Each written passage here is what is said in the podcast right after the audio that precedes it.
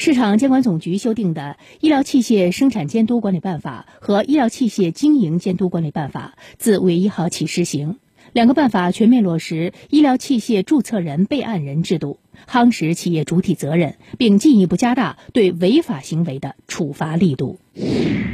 新修订的《中华人民共和国职业教育法》将于五月一号起正式实施，这是该法自一九九六年颁布施行二十六年来的首次大修。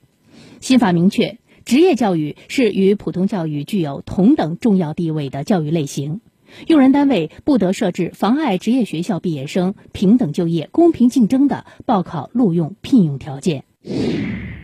教育部制定颁布的《中小学法制副校长聘任与管理办法》自五月一号起实施。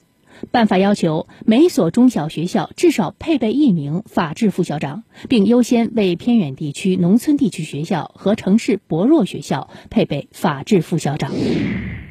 电子烟管理办法将于五月一号正式实施，提出禁止销售除烟草口味外的调味电子烟和可自行添加雾化物的电子烟。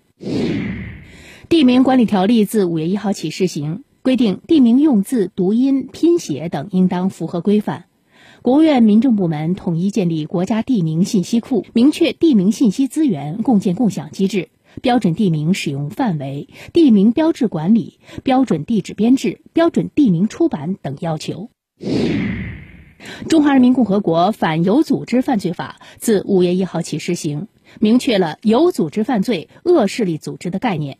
对恶势力组织可以适用法律规定的惩治和防范措施，并明确了利用网络实施有组织犯罪、软暴力行为的定性。